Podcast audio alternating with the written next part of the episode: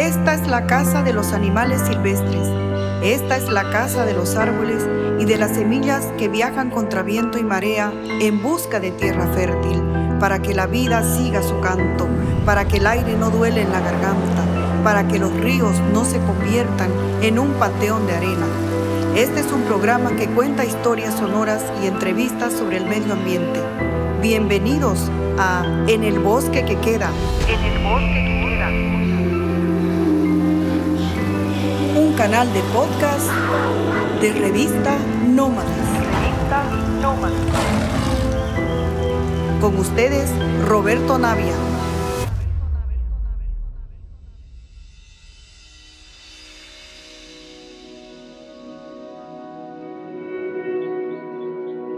cerca de 8,5 millones de kilómetros cuadrados. La Amazonía cubre el 40% del territorio sudamericano, el bosque tropical más extenso del mundo, la región con mayor biodiversidad del planeta. La Amazonía calma la sed y suministra humedad a varios continentes. Es el motor natural que genera las lluvias y contribuye enormemente a la estabilización del clima. Pero la salud de este gran pedazo del planeta está quebrada. Los incendios forestales se han ensañado con ella.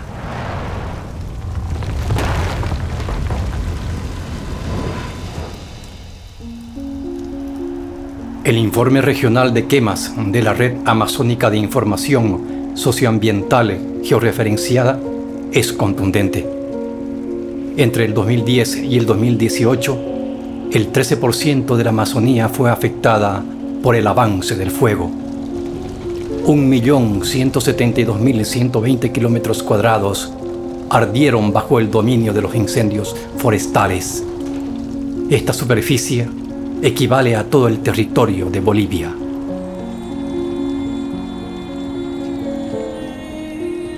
Cada año, en promedio, los incendios arrasaron por encima de los 167.700 kilómetros cuadrados, una extensión aproximada a la superficie de Uruguay. El 2019, el 2020 y el 2021 no fueron años mejores.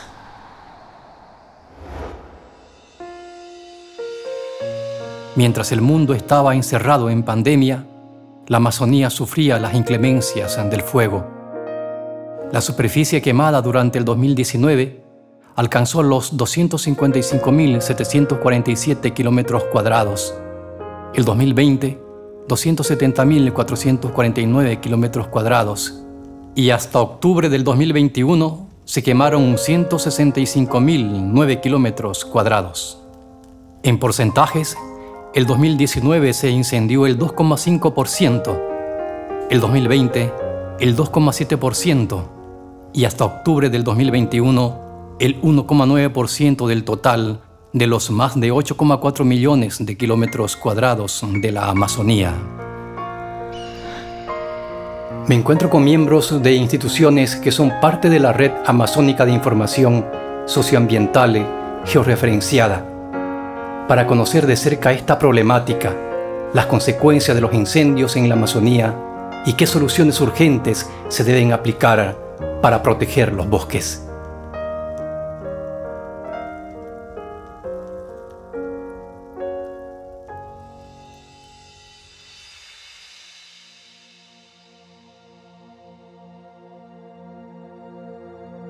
Marlene Quintanilla es la directora de investigación y gestión del conocimiento de la Fundación Amigos de la Naturaleza, FAN, en Bolivia.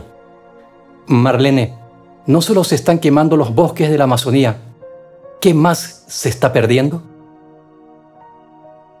Eh, bueno, estamos trabajando con nuestros socios en la Amazonía, que es considerado una de las reservas más grandes de agua dulce del planeta y una de, de los bosques tropicales más extensos que tiene también la Tierra, ¿no? Y un bosque tropical, obviamente, em, en cuanto a diversidad de especies, es, es, realmente incomparable la diversidad que tiene. Em, actualmente, eh, hay rankings de los países más megadiversos y justo coinciden que casi todos los países amazónicos que están en esta área geográfica, la Amazonía, estamos catalogados como los países con la mayor diversidad y entre ellos está Colombia, Perú, Brasil, Venezuela y bueno, Bolivia en nivel entre los 15, ¿no?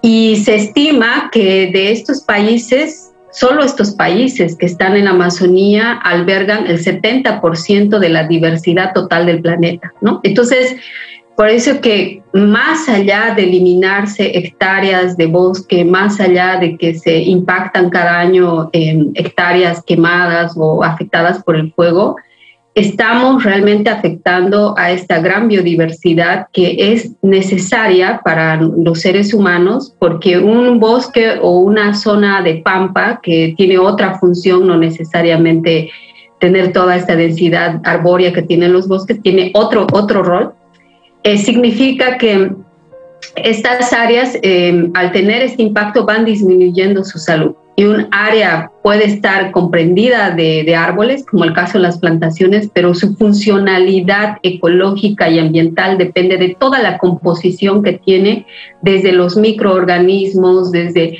eh, todas las especies que, están, desde los insectos, desde los mamíferos, porque ellas están definiendo la salud de este ecosistema. Y un ecosistema saludable nos da un equilibrio en cuanto al ciclo del agua, el ciclo de carbono y muchos procesos físicos que son difíciles de visualizarlos eh, o tener ejemplos palpables concretos, como, como el caso de, cuando tenemos monitoreo de biodiversidad, tenemos números exactos de poblaciones de biodiversidad, pero otros, otros beneficios y bondades no están muy visibles justamente por, por toda esta información. ¿no? Y lo preocupante que, que viene, bueno, bueno, RAIS justamente monitorea todo, todos estos impactos, todas estas presiones que hay a la Amazonía porque eh, ha habido una aceleración en los últimos años y esto justamente eh, con cambio de uso de suelo se estima que la actividad agropecuaria en los últimos 18 años ha incrementado en un 81% en toda esta región, ¿no? Y entre los países que están generando más impacto en transformación del ecosistema está Brasil y, y Bolivia, ¿no? Entonces ahí tenemos por eso es una razón importante que también Bolivia y Brasil, eh, en estos dos países simplemente de, eh, ocurre el 93% de las áreas afectadas en la Amazonía por quemas e incendios se encuentran entre Brasil y Bolivia. ¿no? Entonces, eh, obviamente Brasil por su gran extensión territorial, pero Bolivia que territorialmente es menos, su Amazonía es menos extensa que el Perú, estamos mucho más agresivos con el tema de incendios. ¿no? Marlene, ¿cuáles son los efectos en el ser humano? Algo concreto, por ejemplo, en FAN hemos hecho algunas investigaciones puntuales, sobre todo en Ascensión de Guarayos, en San Ignacio, hace cuatro o cinco años atrás, y ahí hemos em, determinado dos aspectos importantes con la escasa información y con nuestras también herramientas que hemos podido usar.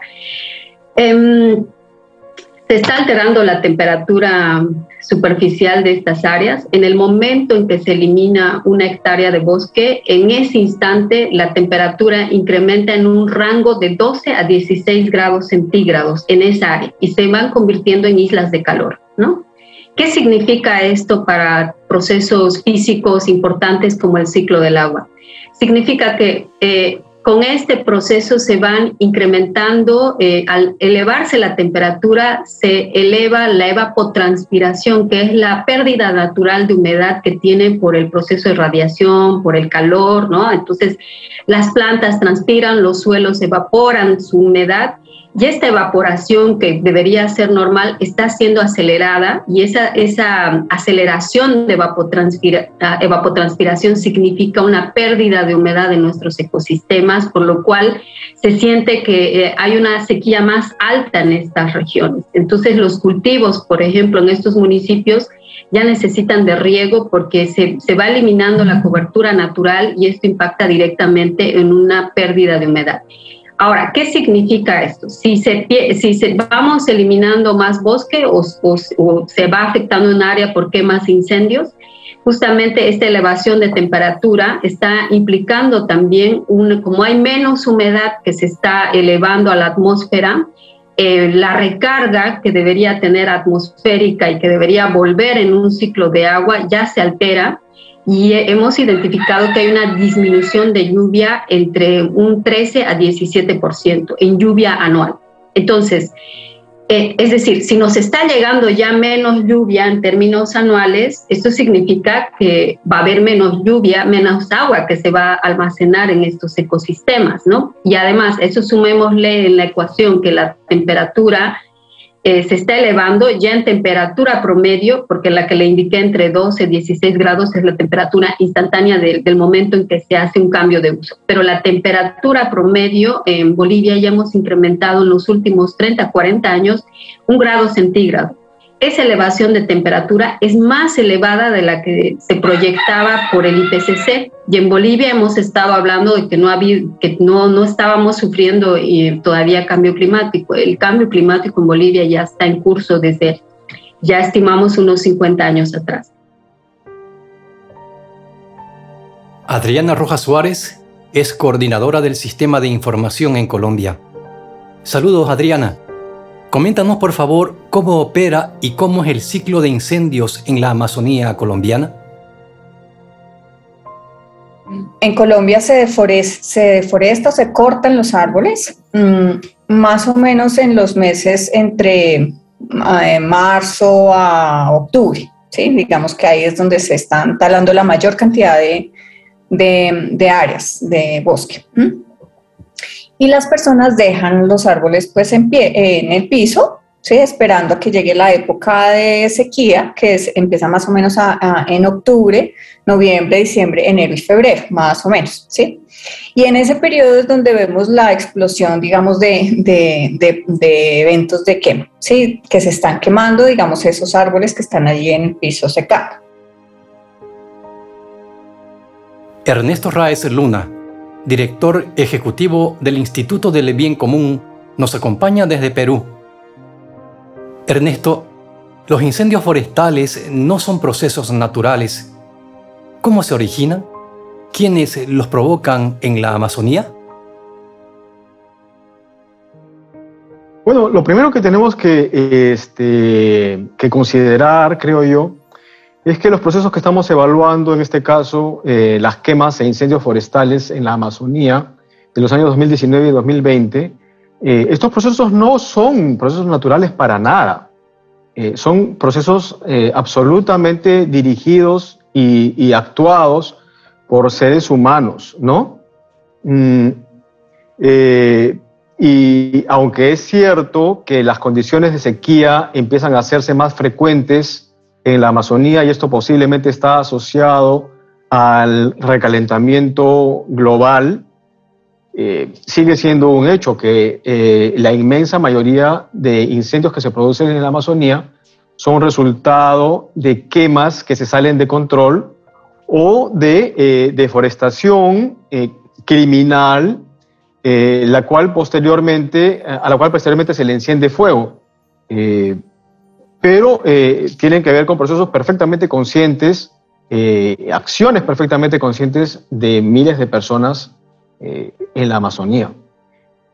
Entonces, la situación, en, corto resumen, es extremadamente preocupante.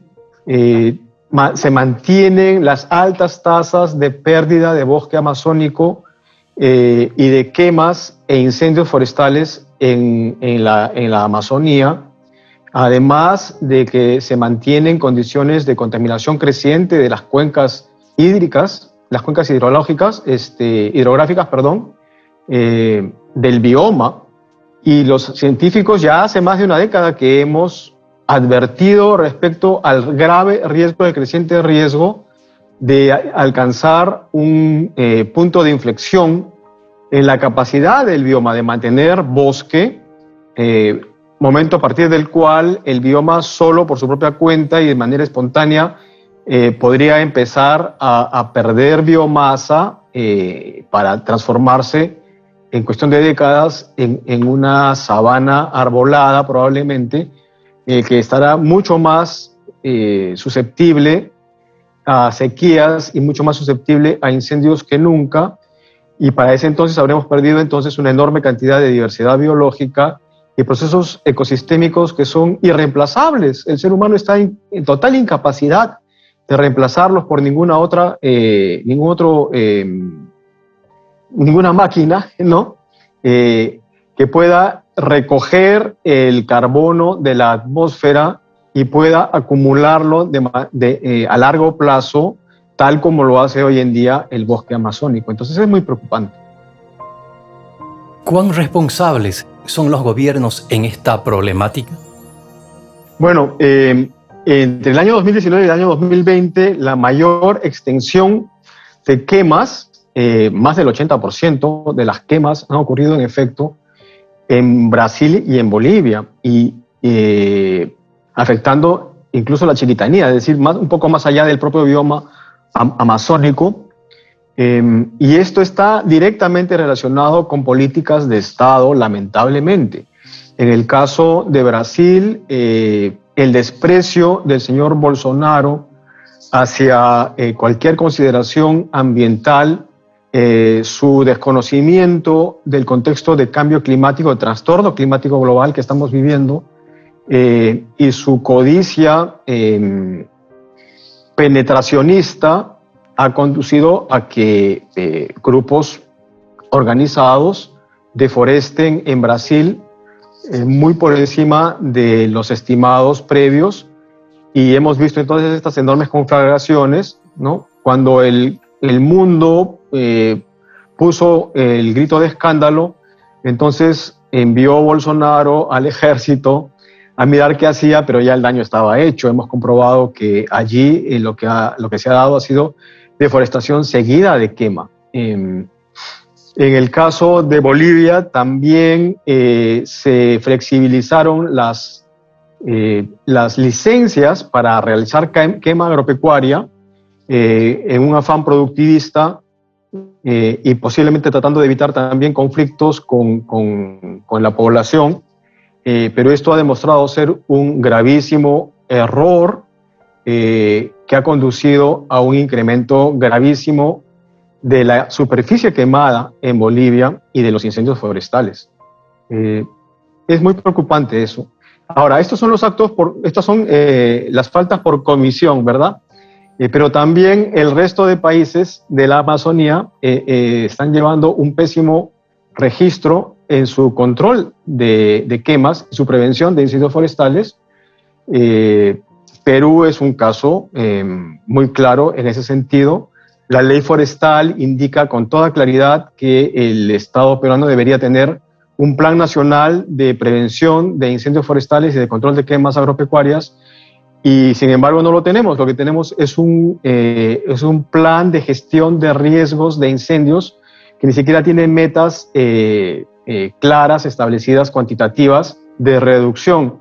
Eh, eh, es en ese contexto en el que estamos entrando a prometer ante la comunidad internacional que para el año 2030 este, habremos reducido el, en 40% las previsiones, las proyecciones de, emisiones de gases de efecto invernadero en el Perú.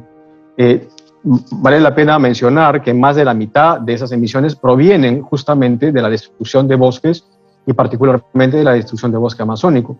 Eh, pero no se ve por ninguna parte cómo es que ese eh, compromiso va a ser cumplido porque las autoridades no están, eh, no están a la altura de, su, de su mandato, ¿verdad?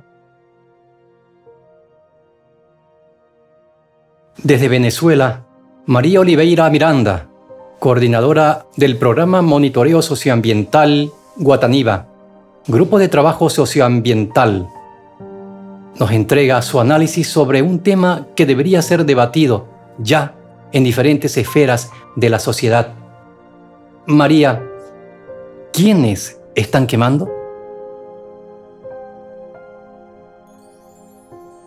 Eh, los pueblos indígenas son pueblos que utilizan en general, en una escala muy controlada, el fuego para sus actividades. Entonces, pretender, por ejemplo, asociarles a ellos eh, la cantidad de áreas quemadas o la cantidad de fuegos que vemos es totalmente eh, impropio, inadecuado, incorrecto. Este, y pretender asociárselo al clima también pasa a ser incorrecto. ¿Por qué? Y eso es algo que vimos en el informe.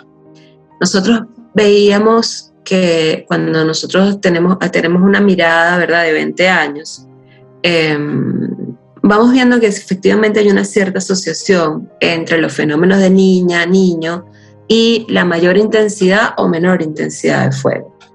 Pero hay variaciones que no podemos explicar asociadas a elementos climáticos.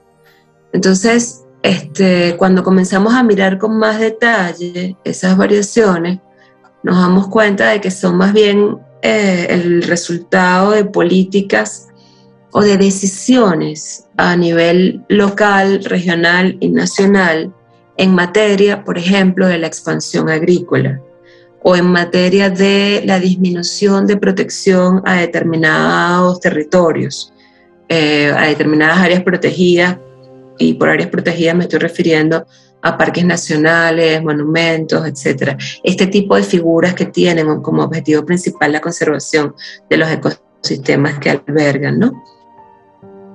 ¿Es verdad que es necesario deforestar y quemar para garantizar la producción de alimentos en el mundo?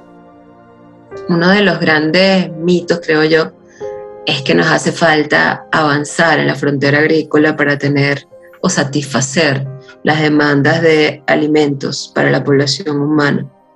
Yo creo que, que hay bastante evidencia de que esto no es cierto, de que hay muchos terrenos que simplemente se abandonan, que no se recuperan, son manejados de manera inadecuada y por tanto requieren recuperación y eso no ocurre. Este, en muchos casos la decisión de una expansión agrícola tiene que ver con más con eventos oportunísticos, eh, con intereses económicos, con intereses, ¿por qué no?, transnacionales si se quieren, o sea, de estas magnas corporaciones, etc. Entonces, bueno, el, fuego es como un gran contador de historias eh, principalmente de la historia de lo que los humanos estamos haciendo con el entorno. Porque más allá de las discusiones de si hay fuegos naturales o no hay fuegos naturales, lo cierto es que más del 90% de las quemas son de origen humano. O sea, una proporción bastante pequeña la podemos asociar con las tormentas eléctricas y con algunos otros eh, elementos. ¿no? ¿Y qué historias nos está contando el fuego? Fíjate, una de las cosas que nos está diciendo es que em, hay una expansión de las áreas quemadas hacia sistemas boscosos y hacia ecosistemas naturales en general, boscosos y no boscosos, em, que en principio no tendrían una justificación real. Es decir, ya hay suficientes áreas transformadas a nivel de la región amazónica para la producción de alimentos de manera que en algunos casos incluso están ociosas, por lo cual no se justifica esa expansión hacia las áreas boscosas. Em, nos está contando que con ese proceso, ¿verdad?, de, afectación de una extensión importante de áreas naturales, este, estamos disminuyendo la capacidad de esta compleja región amazónica para mantener el ciclo del agua, para mantener la regulación climática, para mantener la diversidad de especies, lo cual a la larga está poniendo eh, en riesgo la sustentabilidad natural eh, de todo el sistema. Y en consecuencia, como lo comentaba antes, la permanencia en condiciones, si se quiere, saludables de las poblaciones humanas. Estamos viendo que, por ejemplo, la frontera sur de la región amazónica, que es una zona bastante seca, eh, o sea, aún más seca que, que, la zona central y norte de la Amazonía, ¿verdad? Tiene una tasa de transformación muy alta y tiene una incidencia de fuegos bastante alta. También nos acompaña Antonio Oviedo. Él es coordinador del programa Monitoreo de Áreas Protegidas del Instituto Socioambiental de Brasil. Antonio, uno quizás no puede imaginarse el tamaño del desastre. ¿Cuánta biodiversidad se está perdiendo? É uma, é um, é uma biodiversidade incomensurável. Acho que a, pesquisa não, não, não, não, não conseguiu ainda uh, detectar qual é o tamanho dessa riqueza na Amazônia, não só em, em espécies vegetais, como espécies animais. Né? Uh, a, piora, vamos, vamos, os estudos da Heisg mostram que cerca de 20% da Amazônia brasileira, 17%, já foi impactada por incêndios. Ela já teve algum tipo de degradação por incêndios florestais. Isso reduz ou causa um impacto muito sério, severo, na oferta de alimentos para essa fauna uh, ocorrente na, na Amazônia.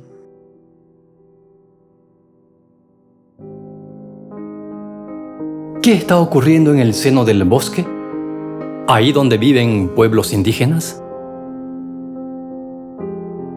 Outra coisa que a gente tem observado, especialmente nas terras indígenas, é que o avanço do desmatamento e dos incêndios tem impactado os povos indígenas isolados, que são grupos que são é, que decidiram é, por um direito resguardarem o seu isolamento de forma voluntária.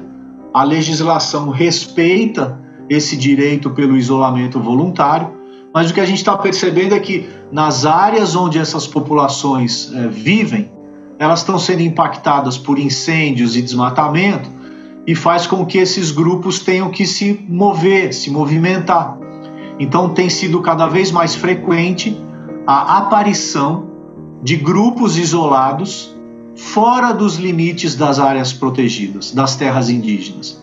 Então, recentemente no estado de Rondônia, é, grupos isolados estão aparecendo fora dos limites da terra indígena Urueu-Auau e estão sendo recebidos a bala por fazendeiros. Né? Isso é, um, é uma grave violação de direitos humanos.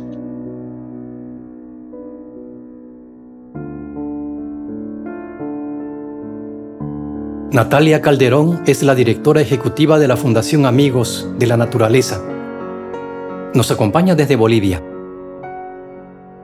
Natalia, ¿estamos a tiempo para revertir los efectos de los incendios y de las quemas en la Amazonía? Estamos en un punto eh, en que mm, hay un consenso internacional de que la Amazonía se está acercando a ese punto de inflexión, a ese punto de no retorno. Eh, el incremento de, las tasas de, deforestación, el cambio de uso de suelo acelerado, la degradación forestal por eh, la extracción de madera de manera ilegal, más los incendios forestales y cambio climático son los ingredientes perfectos para esta, esta bomba que los científicos venían hablando hace muchísimo tiempo de la pérdida de la funcionalidad ecosistema, ecosistémica de un bioma tan importante como, la Amazonía. ¿no? Entonces, esas heridas que han venido penetrando a, la Amazonía eh, se han puesto cada vez más evidentes y el punto de curarlas, ¿no? De alguna forma, está estamos llegando a ese punto que que las medidas que tomemos probablemente no sean suficientes para revertir la situación. ¿no? Entonces estamos en, eh, justo este año hay una discusión internacional sobre eh, eh, que nos estamos acercando a ese punto de que mm, las medidas que tomemos pueden ser no suficientes para revertir la situación que, se está viviendo en Amazonía, ¿no? y eso es crítico. A pesar de esa amenaza, ¿Qué se debe hacer para salvarla? Creemos que la Amazonía tiene que ser planificada y vista de manera integral, ¿no? Y eso es algo que no, no ha ocurrido. Hemos sido bastante deficientes, no pensando en esa Amazonía internacional que otros países tienen que tomar la gobernanza sobre la Amazonía, sino los propios países amazónicos, eh, crear un acuerdo eh, OTCA ha fracasado como acuerdo de cooperación bilateral para tomar decisiones sobre la Amazonía. ¿no? Entonces, aún las decisiones eh, que eh, ocurren en cada uno de los países, pero todavía no se está mirando a la Amazonía como un ente integral que debe ser pensado, planificado de manera integral. ¿no? Entonces, creo que ahí hay una deuda pendiente a nivel de los tratados internacionales, ¿no? OTCA ha fracasado, Iscazú es un, primer intento, ¿no? El pacto de Leticia, ¿no? Algo ahí, pero realmente necesitamos un tratado y que se tomen medidas eh, de de manera integral entre todos los países amazónicos. La problemática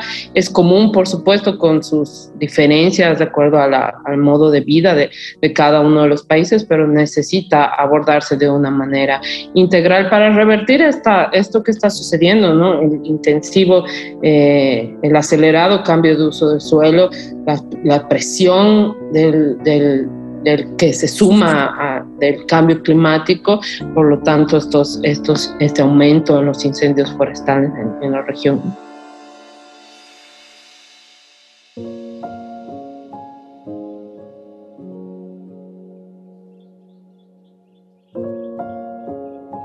Muchas gracias Marlene, Natalia, Adriana, Antonio, María y Ernesto por sus valiosos análisis que han permitido comprender en mayor profundidad sobre ese estado de salud de la Amazonía y qué se debe hacer para curarla, para cuidarla.